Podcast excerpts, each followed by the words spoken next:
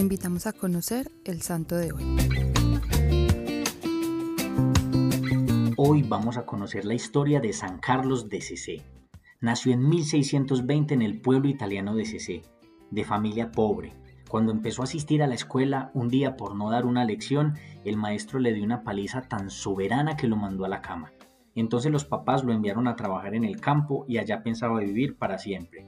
Pero sucedió que un día una bandada de aves espantó a los bueyes que Carlos dirigía cuando estaba arando y estos arremetieron contra él con gravísimo peligro de matarlo. Cuando sintió que iba a perecer en el accidente, prometió a Dios que si le salvaba la vida se haría religioso y milagrosamente quedó ileso sin ninguna herida.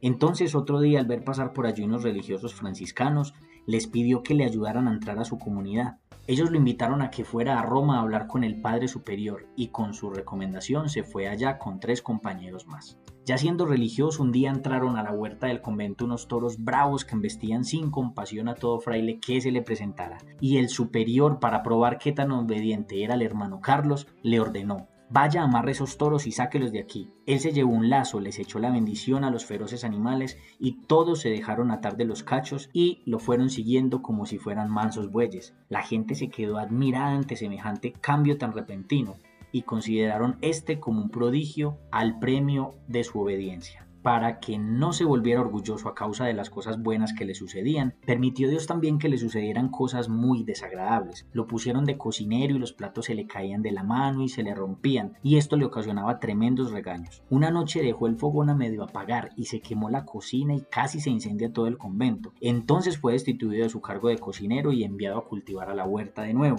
A un religioso que le preguntaba por qué le sucedían hechos tan desagradables, él le respondió, los permite Dios para que no me llene de orgullo y me mantenga siempre humilde. Un día en el convento ordenaron reducir la cantidad de comida que se le podía ofrecer a los caminantes que pasaban por allí, pero repentinamente las donaciones a su comunidad también empezaron a ser muy pocas. Un sacerdote amigo entonces le preguntó a Carlos por qué pasaba esto, y él le respondió, la causa es muy sencilla, es que dejamos de dar a los necesitados y Dios dejó de darnos a nosotros porque con la medida con la que repartamos a los demás, con esa medida nos dará Dios a nosotros. Desde ese día recibió permiso para recibir a cuanto huésped pobre llegara y de repartir las limosnas que la gente llevaba, y Dios volvió a enviarles cuantiosos donativos. Señor Jesús, qué hermosa lección de humildad y sacrificio nos muestran San Carlos.